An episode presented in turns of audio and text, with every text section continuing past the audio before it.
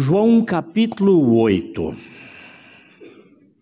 João capítulo 8.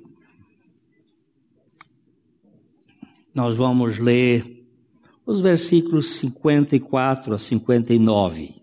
Esta é a última a última a passagem agora neste capítulo.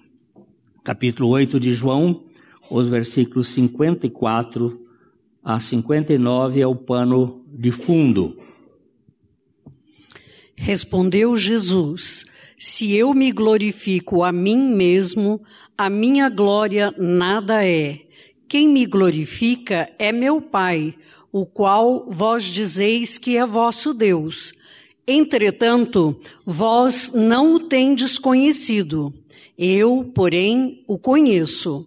Se eu disser que não o conheço, serei como vós, mentiroso, mas eu o conheço e guardo a sua palavra.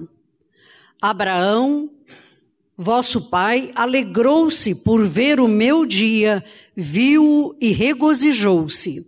Perguntaram-lhe, pois, os judeus: Ainda não tens cinquenta anos e viste a Abraão? Respondeu-lhe Jesus: em verdade, em verdade eu vos digo, antes que Abraão existisse, eu sou.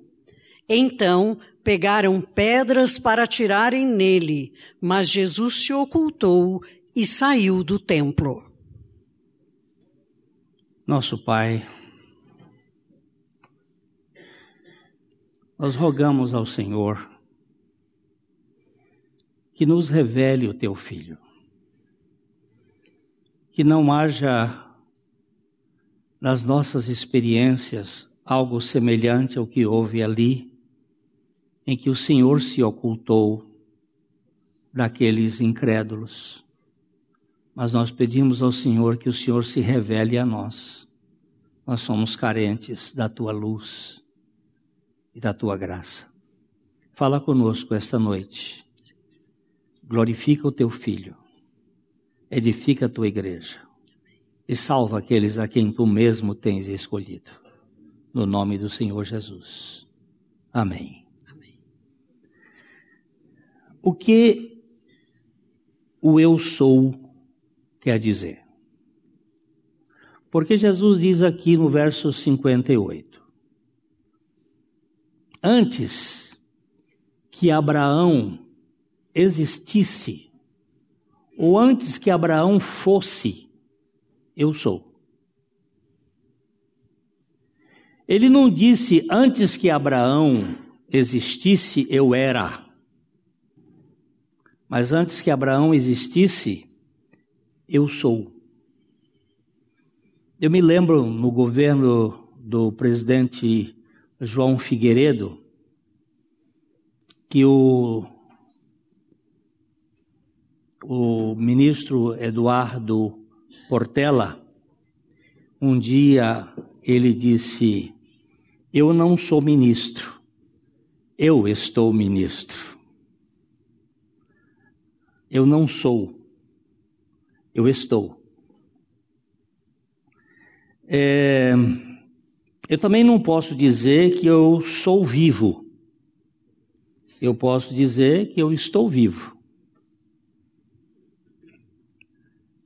É, eu não posso dizer eu sou pobre ou eu sou rico.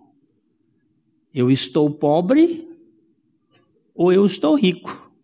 Mas que eu sou, eu não, não posso dizer isso. Porque eu posso perder ou posso ganhar. Eu também não posso dizer que eu sou novo ou velho posso dizer que eu estou novo. Porque o tempo passa. Eu me lembro quando eu era novo. Agora, já não estou mais novo. Já estou com o tempo rodado aí no. Mas Deus é. Ele é o único que é. Ele não foi, ele não será, ele é. Ele é o eu sou. O eu sou fala da essência divina. Eu sou o quê?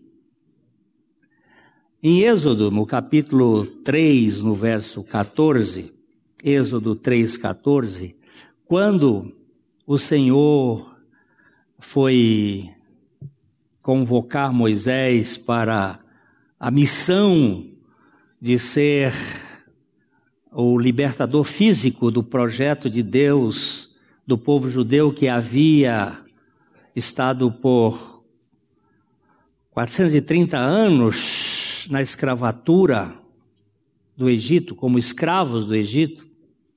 O Senhor aparece a Moisés numa sarça ardente e tem aquele, aquele processo todo para descalçar os pés. E Moisés então faz uma pergunta para Deus: eu, eu, eu, vou, eu vou a esse povo em nome de quem?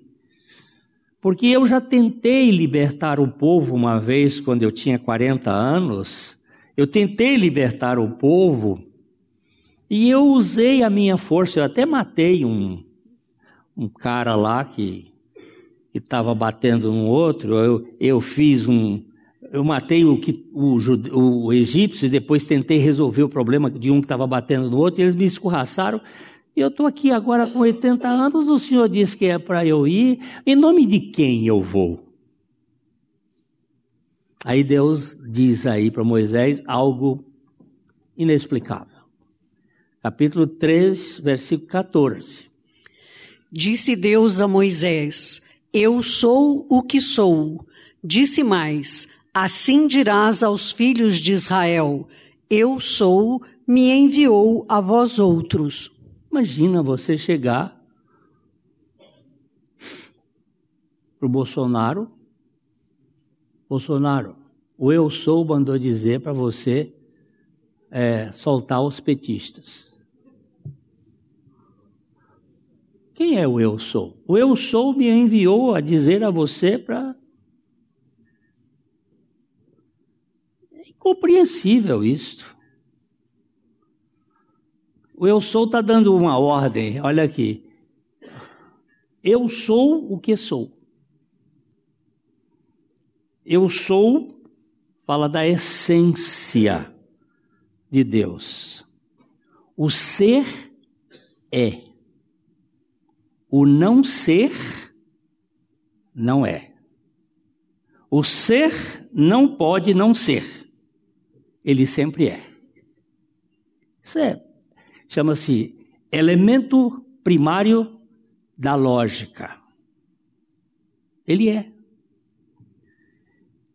é.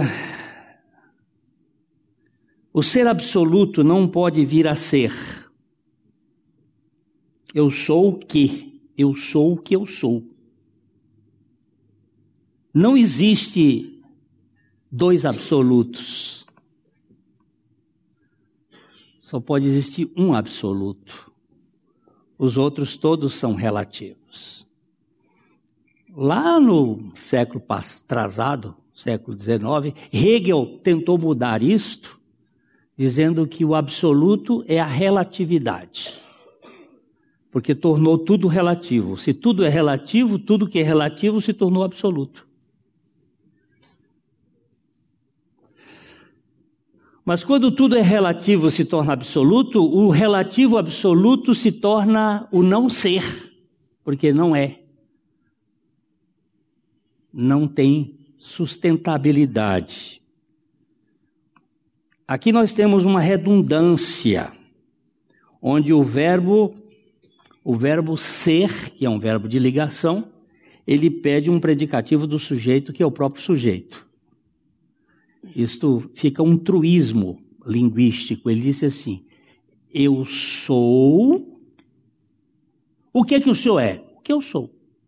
O eu sou, eu, o eu é o sujeito. O verbo ser é o verbo de ligação, é o verbo que dá conotação de essência. Eu sou o quê? O que que eu sou? Eu sou eu mesmo. Eu sou o que eu sou. Eu sou alguém que não pode mudar. Porque eu sou. Você não é. Você está. Daqui 50 anos, ou 100 anos, que dê você? Só tem uma história. Você não é. Você passa.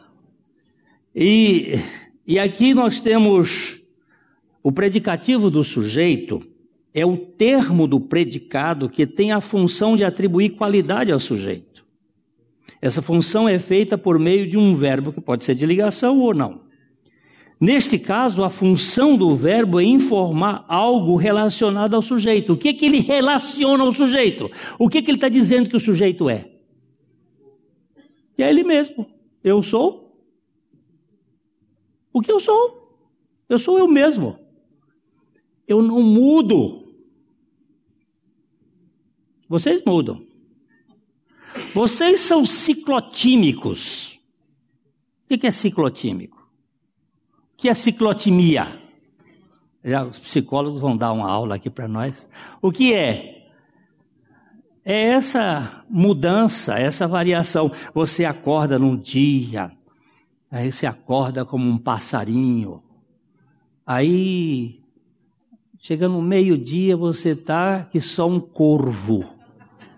Tá coachando lá, como é que é? Grasnando. Tá grasnando. Aí passando um pedaço você fica alegre porque uma circunstância mudou.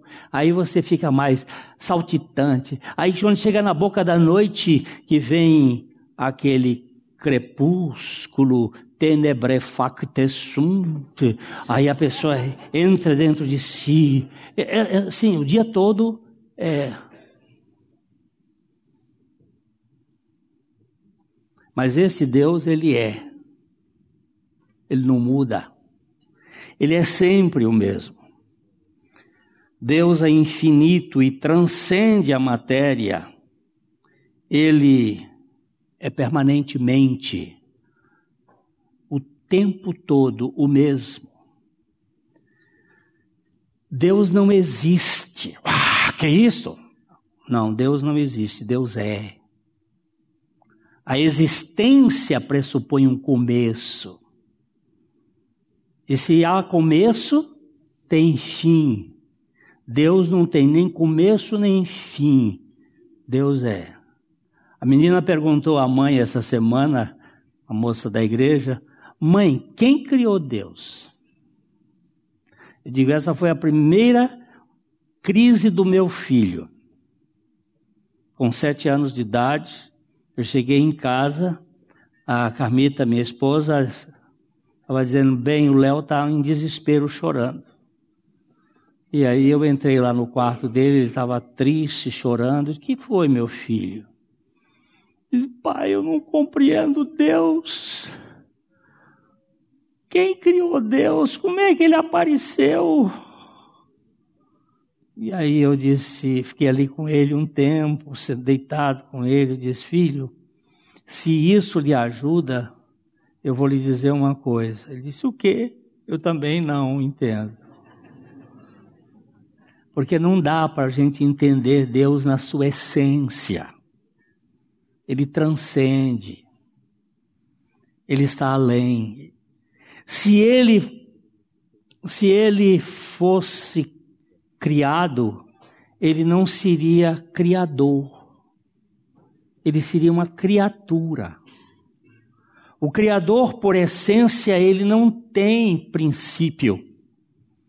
Aristóteles, na lógica matemática dele, ele usou a seguinte, seguinte pensamento: Deus é o motor imóvel.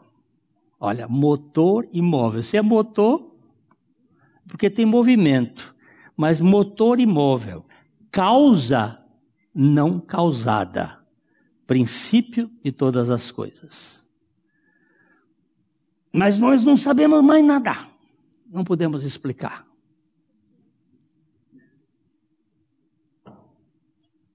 E é aí que a nossa mente confunde. Porque nossa mente, que tem a, o diâmetro de um boné, quer explicar o universo que, mesmo finito, tem 100 bilhões de galáxias. Eu acho que aquele físico inglês que morreu há pouco tempo com aquela doença, ela, esclerose múltipla, o. Hã? Stephen Hopkins. Ele, ele, eu acho que ele, ele adoeceu aquela doença autoimune, porque ele, eu acho que ele pensou tanto em explicar, ele tenta explicar o inexplicável, e depois colocou uma partícula de Deus no universo que todo mundo está querendo assim. Como é que pode? Como é que dá para explicar Deus? Não tem condições. Mas Jesus se declara eu sou. E é por isso que a turma pegou pedra para jogar nele. Disse: esse cara é maluco. Porque o eu sou não pode ocupar um lugar no espaço. Esse cara é doido. É, como é que ele diz que ele é imutável? Que não há mudança nem variação nele, que ele é o mesmo. Que ele é o mesmo de eternidade a eternidade. Se ele está aqui, vamos apedrejar esse cara porque ele é maluco.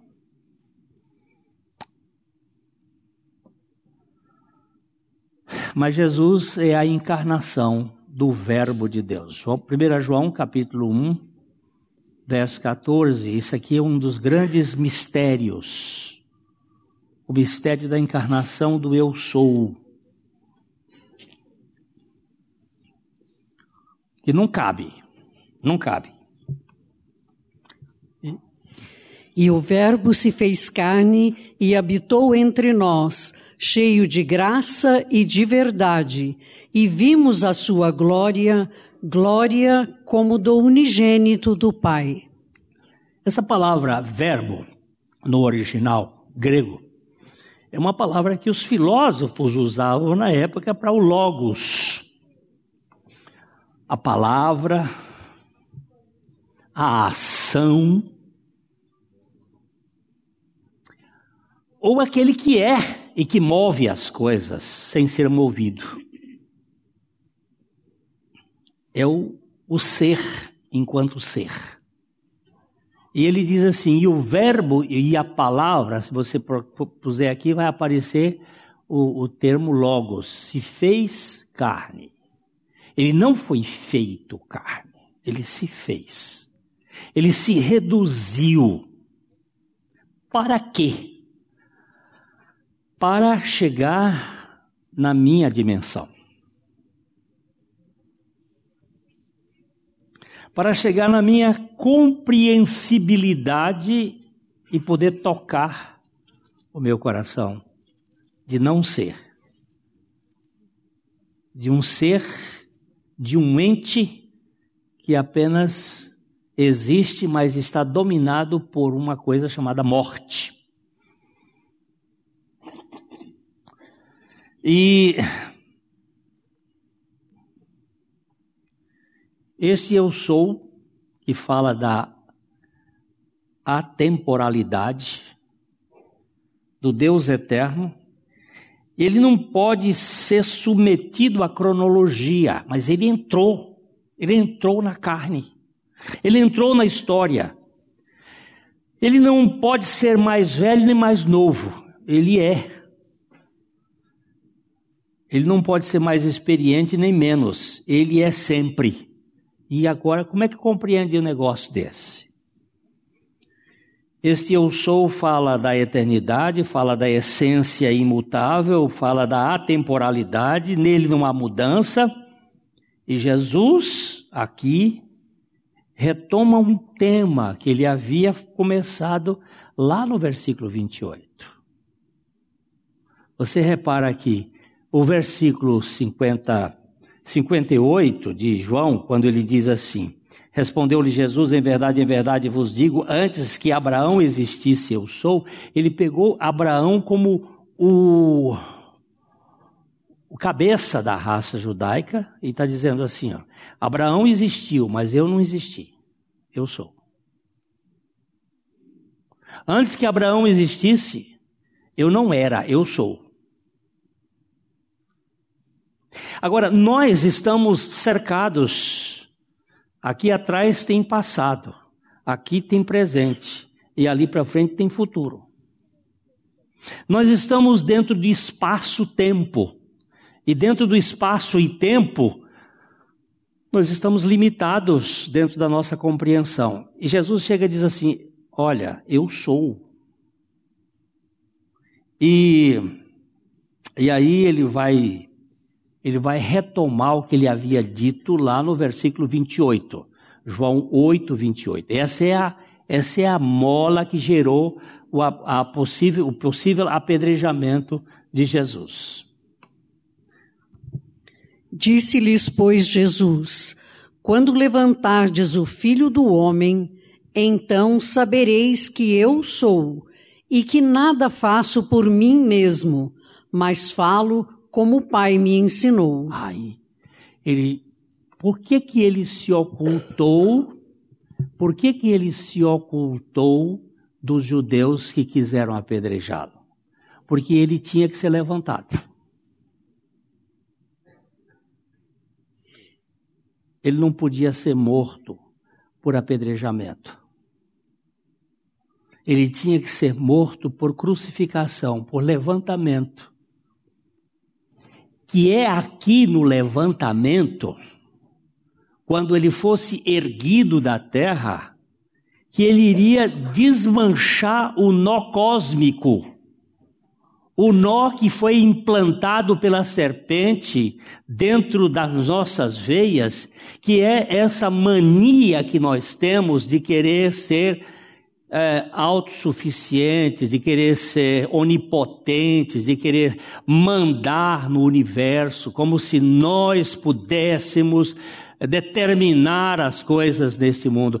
Corre, corre dentro da nossa veia essa teomania, e ele precisava, ele se relativizou para nos libertar da pseudo autonomia do homem ou pseudo-independência do homem, essa onipotência falsa que existe dentro de nós. Então ele, ele diz: quando eu for levantado, então sabereis que eu sou. Se a gente voltar um pouquinho lá no capítulo 3 de João, os versículos 14 e 15, ele explica ali que do mesmo modo como Moisés levantou a serpente no deserto, que ele seria levantado. Olha só. E de modo porque Moisés levantou a serpente no deserto, assim importa que o filho do homem seja levantado, para que todo o que nele crê tenha a vida eterna. Ah, a cruz era posta no chão, era pregado o crucificado no chão, e depois ela era levantada. E ele ficava numa posição alteada da terra. E ele está dizendo: do mesmo modo que Moisés pendurou uma serpente de bronze na ponta de uma haste e colocou no meio do arraial para libertar o povo que estava sendo picado por serpentes abrasadoras no deserto, por causa do fastio que aquele povo tinha do maná, e eles, por causa que eles não sentiam bem comer aquela comida do maná de Deus, eles chamaram o pão de Deus de pão vil, pão nojento. E Deus soltou umas cobras lá, e elas começaram a picar, e eles correram para Moisés e disseram: Nós pecamos contra o Senhor. E Moisés pôs uma serpente de bronze na ponta de uma haste, e todo aquele que olhasse para aquela serpente, se fosse picado, ele seria curado. O processo terapêutico ali era o processo da fé. Porque não tinha nenhum aspecto químico que pudesse dizer um antiofídico, a cobra picou aqui, não, ele estava mostrando para o que ia acontecer com Jesus. E da mesma maneira, aí João aqui está registrando o que Jesus falou, do mesmo modo como Moisés levantou a serpente de bronze no deserto, assim importa que o Filho do Homem seja levantado, para que todo que nele crê tenha vida eterna. Lá era ver, aqui é crer porque os verbos são semelhantes. Eu vejo pela fé. Eu vejo que aquela cruz tinha mais gente. Naquela cruz não estava apenas um homem, ele havia incorporado nele a mim. Eu estava lá porque ele me atraiu. E aquela morte foi minha. Ele estava desfazendo o poder do pecado. O eu sou na cruz é um, um grande contrassenso, ou a magna absurdez. A coisa mais absurda da lógica humana. O eu sou tornando-se o não sou. Deus na cruz o Deus que morre, segundo Multman, é um absurdo tão grande que a mente não sabe explicar. Mas por que, que ele morre? Por causa do amor. O eu sou para libertar o eu não sou da sua presunção de querer ser, ele precisava assumir aquilo que levou o homem a não ser, e é o pecado. E ele levando o pecado, ele morria uma morte que não era dele, para nos dar a essência da sua vida, a eternidade, a vida eterna. É, a morte de Cristo é o mistério, é o mistério do Evangelho, e ao mesmo tempo é o milagre da redenção do ser que não é, para que se torne um ente que é por meio de Cristo. Agora eu preciso ganhar essa identidade. Eu preciso dessa identidade. Eu preciso sair da religiosidade para entrar na família de Deus. A família de Deus é uma família eterna. Não é uma família que vai ter uma tumba e acabou. Uh, nós tivemos domingo passado, enquanto nós pregávamos, um irmão nosso, irmão Araci, uh, partia. Nós tivemos outros que partiu, meu irmão Miguel Bugakov. Nós tivemos mais. Deixa eu ver quem foi mais. Doutor Itamar. Agora, se eu disser que eles creram no Senhor e eles morreram, eu estou dizendo que o pecado teve o domínio sobre eles. Mas eu, eu fico pensando assim, eu estava aqui com o corpo do irmão Araci, nós vamos sentir saudades dele, mas se é verdade o que a Bíblia diz, na hora que tocar a trombeta, a última trombeta, este corpo vai se revestir da incorruptibilidade. E este corpo mortal vai revestir da imortalidade, então se dirá: tragada foi a morte pela vitória. A salvação ela tem três tempos. Aquele livrinho que Deus nos deu para tratar aqui com a igreja, eu fui salvo da condenação do pecado no meu espírito eu estou sendo salvo do poder do pecado na minha alma e eu serei salvo da presença do pecado no meu corpo. Fui, estou sendo e serei. Fui, mas ainda tenho uma alma complicada. E aí vem uma salvação diária, levando o morrer de Jesus. E depois eu vou ter um corpo glorificado.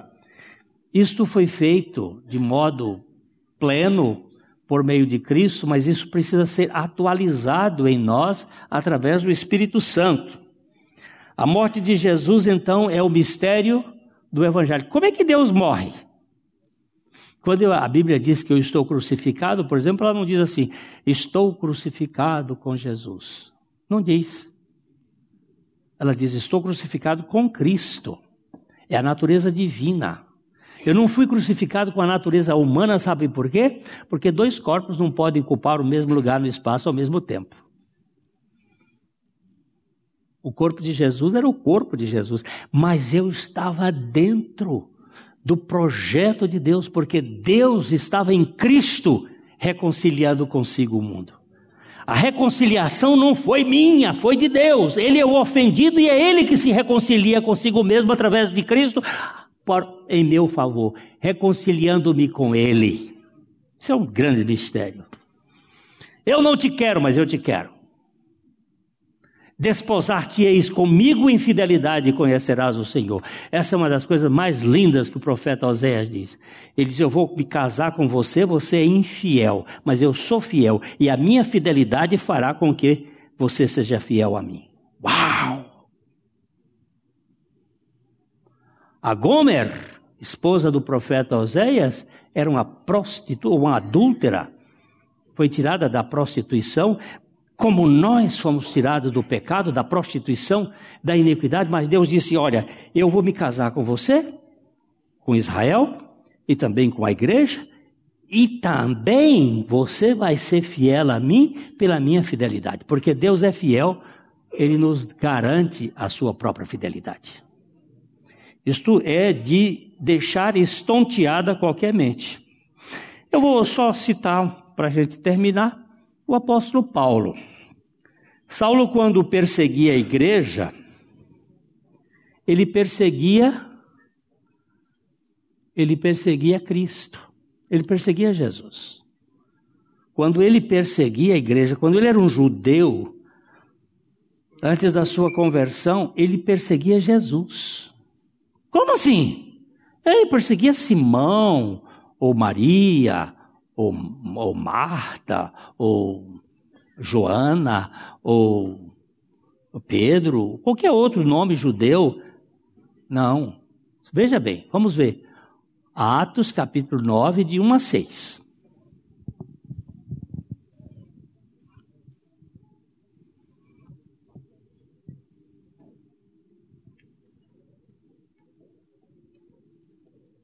Atos 9, de 1 a 6. Saulo, respirando ainda ameaças e morte contra os discípulos do Senhor, dirigiu-se ao sumo sacerdote e lhe pediu cartas para as sinagogas de Damasco, a fim de que, caso achasse alguns que eram do caminho, assim homens como mulheres os levasse presos para Jerusalém. Ele, ele era um judeu, um judeu é, muito é, comprometido com suas crenças, ele detestava a fé cristã, ele fez parte do momento do, do apedrejamento de Estevão, ele, ele guardava a capa dos apedrejadores, e, e ele tinha um, uma, uma relação com o sumo sacerdote e ele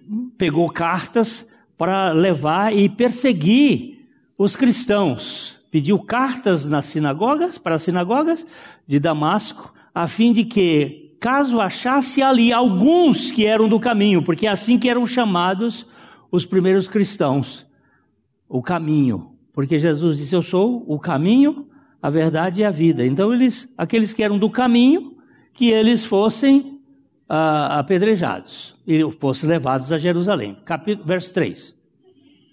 Seguindo ele estrada fora, ao aproximar-se de Damasco, subitamente uma luz do céu brilhou ao seu redor. E caindo por terra, ouviu uma voz que lhe dizia: Saulo, Saulo, por que me persegues? Olha só. Ele ouviu uma voz que dizia: Saulo, Saulo, por que me persegues? Quem é que ele estava perseguindo? Não? Quem é que ele estava perseguindo? Os cristãos, os do caminho. E o Senhor diz assim: Saulo, Saulo, por que me persegues? E ele perguntou: Quem és tu, Senhor?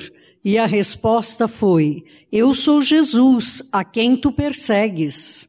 Mas levanta-te e entra na cidade, onde te dirão o que te convém fazer. Ah, mas aqui eu sou Jesus.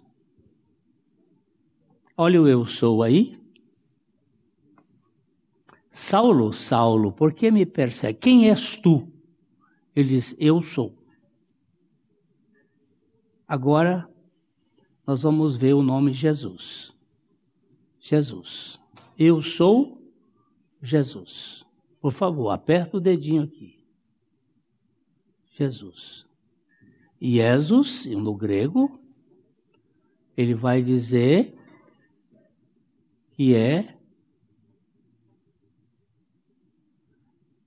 Jesus é o Filho de Deus. Jeová é salvação. Esse nome Jesus, ele é essa, esse Gé, essa primeira sílaba aqui, Gé, é a, a sílaba que apocopa, que diminui Jeová. Jeová é o eu sou. Eu sou. Eu sou a salvação. Eu sou. Eu sou salvação. Ele diz assim: Eu sou eu sou Jesus. Eu sou, eu sou a salvação. Eu sou, eu sou a salvação. Eu sou Jesus, eu sou a salvação. Eu sou a salvação. Eu sou a salvação. Não é, não é você que se salva, é Ele que é a salvação. Ele é o, o eu sou, eu sou.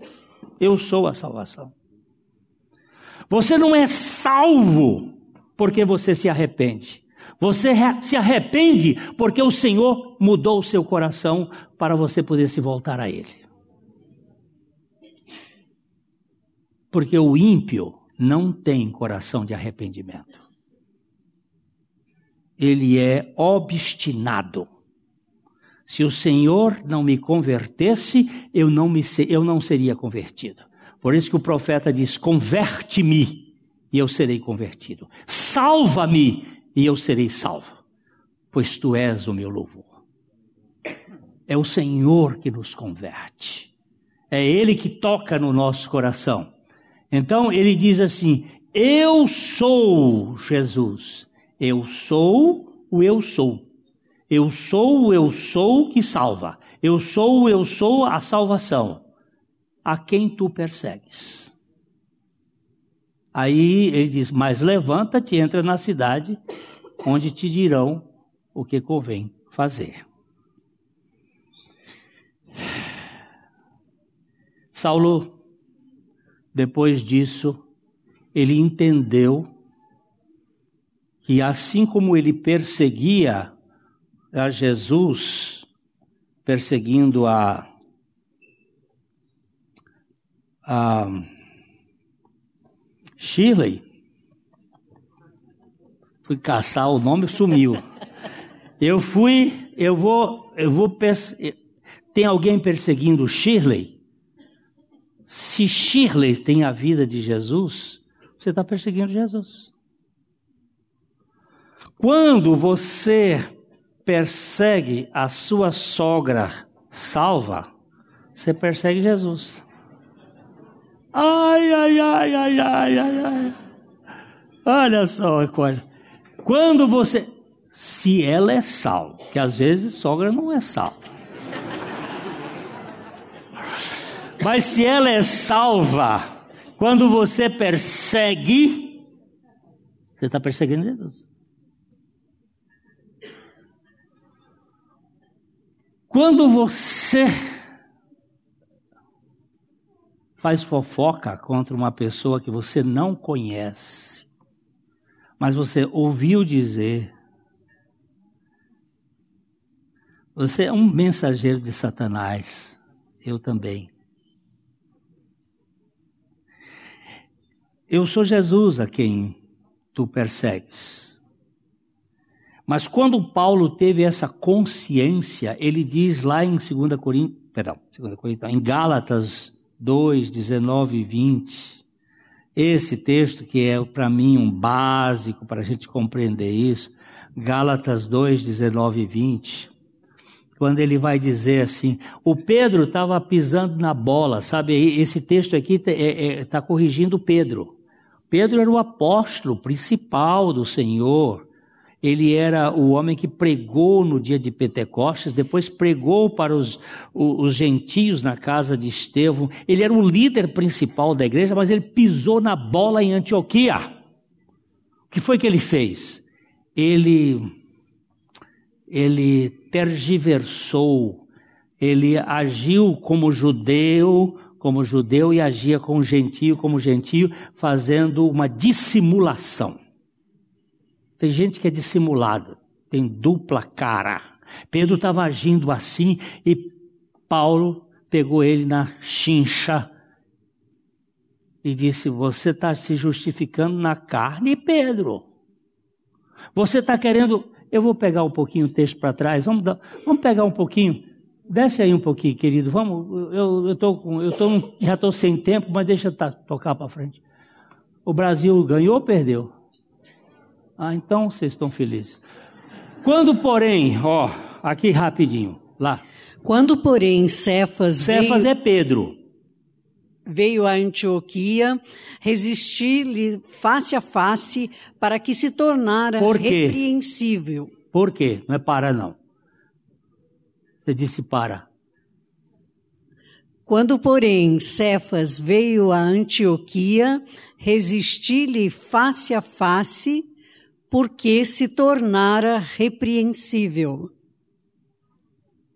Com efeito, antes de chegarem alguns da parte de Tiago. Tiago aqui era o pastor da igreja, era o, o irmão do Senhor nessa época, o, o pastor da igreja de Jerusalém comia com os gentios, quando, porém, chegaram, afastou-se e, por fim, veio a apartar-se, temendo os da circuncisão. Havia os crentes gentios e haviam os crentes da circuncisão, que eram os judeus. Eles eram muito radicais contra usos e costumes. E aí o Pedro estava com medo, temia eh, que os houvesse alguma diferença. Então, e também os demais judeus dissimularam com ele a ponto de o próprio Barnabé ter se deixado levar pela dissimulação deles. É, a influência de Pedro foi tão forte que Barnabé, que foi o homem que buscou Paulo no deserto para o ministério, também foi influenciado pelo pensamento de, de Pedro.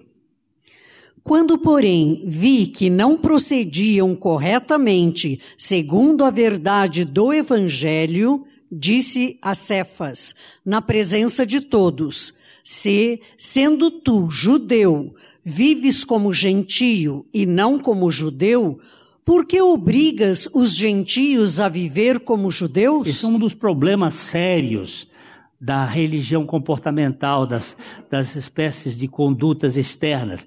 Ele disse assim: Pedro, você você é judeu e você vive como, ju, como gentio, e agora você quer que os judeus, que os gentios vivam como judeus.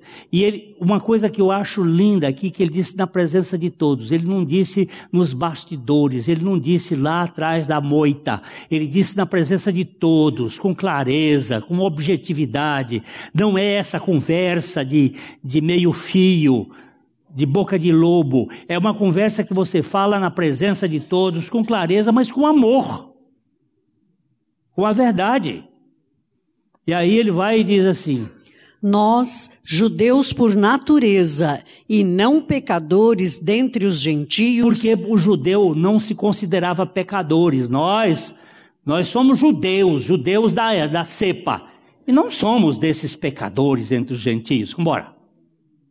Sabendo, contudo, que o homem não é justificado por obras da lei, e sim mediante a fé em Cristo Jesus, também temos crido em Cristo Jesus, para que fôssemos justificados pela fé em Cristo, e não por obras da lei, pois por obras da lei ninguém será justificado. Nós somos, pera, pera, pera, nós somos judeus.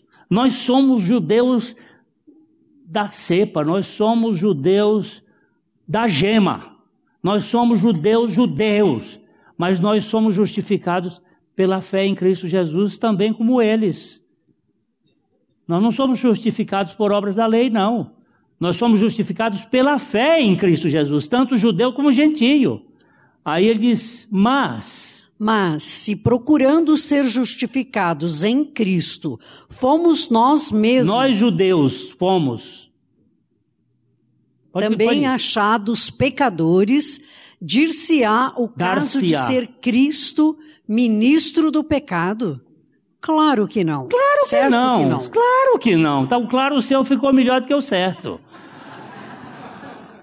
Aí, claro que não. Se ele só somos justificados por Cristo, olha, nós somos justificados. Agora, se olha aqui, mas se procurando ser justificados em Cristo, fomos nós mesmos encontrados pecadores, dar-se-á o caso de ser Cristo ministro do pecado? Claro que não. Claro que não. Hã? Porque se torno a edificar aquilo que destruí, a mim mesmo me constituo transgressor. Se na velha dispensação o povo queria ser justificado pelas obras da lei, mas não é por obras da lei que nós somos justificados, nós somos justificados pela fé em Cristo, até no Velho Testamento. Eles, eles eram justificados olhando para o Jesus que havia de vir, e nós somos justificados pelo Jesus que já veio.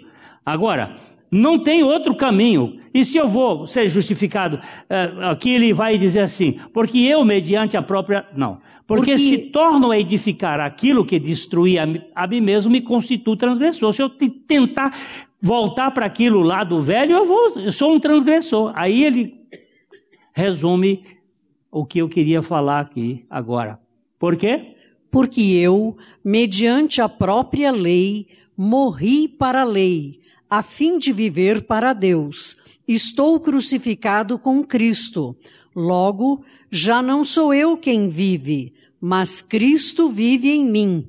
E esse viver que agora tenho na carne, vivo pela fé no Filho de Deus, que me amou e a si mesmo se entregou por mim. Olha aí.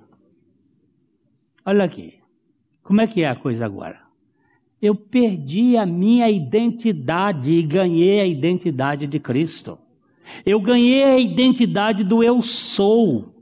Eu não vivo mais, mas Ele vive em mim. Quem vive em mim? Cristo, o eu sou eterno, que se encarnou no Jesus histórico, que morreu uma morte que não era dele, que ressuscitou para dar a vida dele para nós. Não para fazer de você batista, ou católico, ou presbiteriano, ou assembleiano, ou qualquer outro título que você queira lhe dar. Ele veio para fazer você filho. Veio para o que era seu, os seus não receberam, mas a todos quantos o receberam, deu-lhes o poder de serem feitos filhos de Deus, a saber, aos que creem no seu nome, os quais não nasceram do sangue, nem da vontade da carne, nem da vontade do varão, mas de Deus. Isso é muito precioso. É por isso, terminando aqui, que Paulo ele vai mostrar que ele ganhou a identidade do eu sou. A identidade de eternidade. Ele vai dizer em 1 Coríntios, capítulo 15, versículo 10, uma coisa que aparentemente parece pretensiosa, mas que é muito segura, pelo menos para mim, muito segura. Ele vai dizer assim: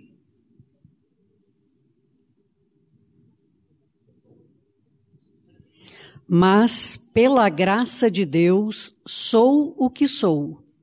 E a sua graça, que me foi concedida, não se tornou vã. Antes, trabalhei muito mais do que todos eles, Todavia, não eu, mas a graça de Deus comigo. O apóstolo Paulo está falando aqui, desce um pouquinho para o verso descer, não é subir, não, descer. Depois, ele vai dizer que, que Cristo ressuscitou, ele diz assim: depois foi visto por Tiago.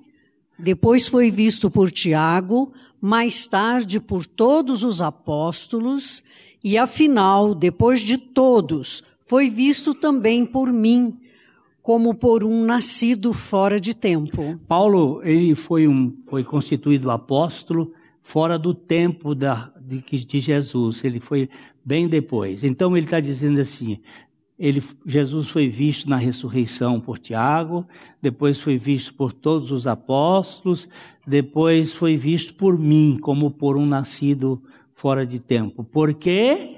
Porque eu sou o menor dos apóstolos, que mesmo não sou digno de ser chamado apóstolo, pois persegui a igreja de Deus. Mas, mas pela graça de Deus, sou o que sou. Pela graça de Deus, eu sou o que sou. O que, que você é, Paulo? Eu sou uma nova criatura em Cristo Jesus. O Senhor vive em mim e eu tenho a identidade do Senhor. Eu sou o que sou. Interessante que é o mesmo contexto da frase de Deus dizendo: Eu sou o que sou, te enviou a vós outros.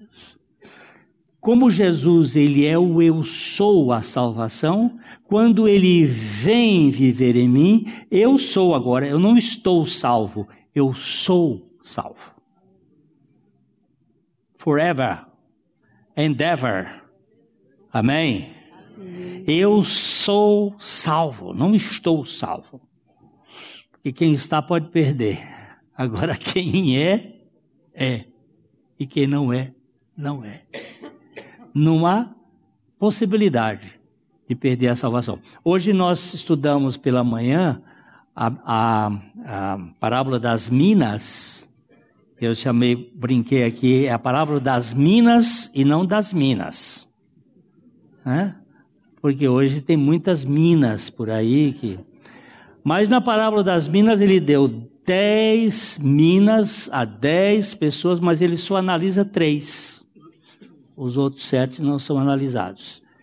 A minha preferência é que ele analisou três por causa das reações. Aqueles que entregam-se totalmente na produção, aqueles que se integram parcialmente e aqueles que escondem a mina.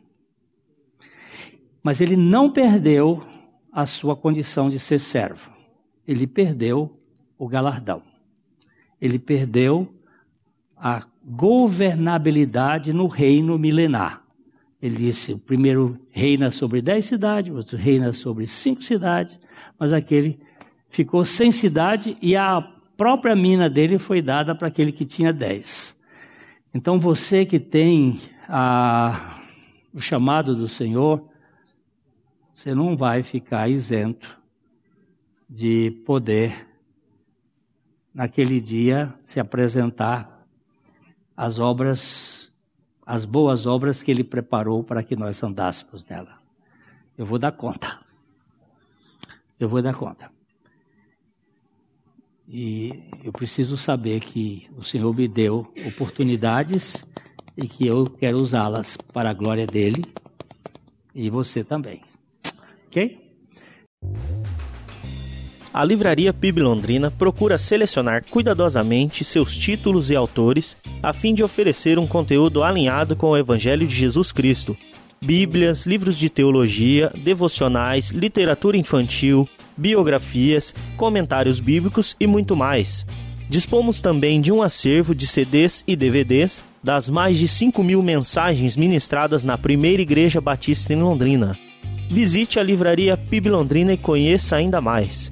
Livraria PIB Londrina, de segunda a sexta, das 13h30 às 18 horas. Endereço na Avenida Paraná, 76A, próximo ao Calçadão, bem no centro de Londrina.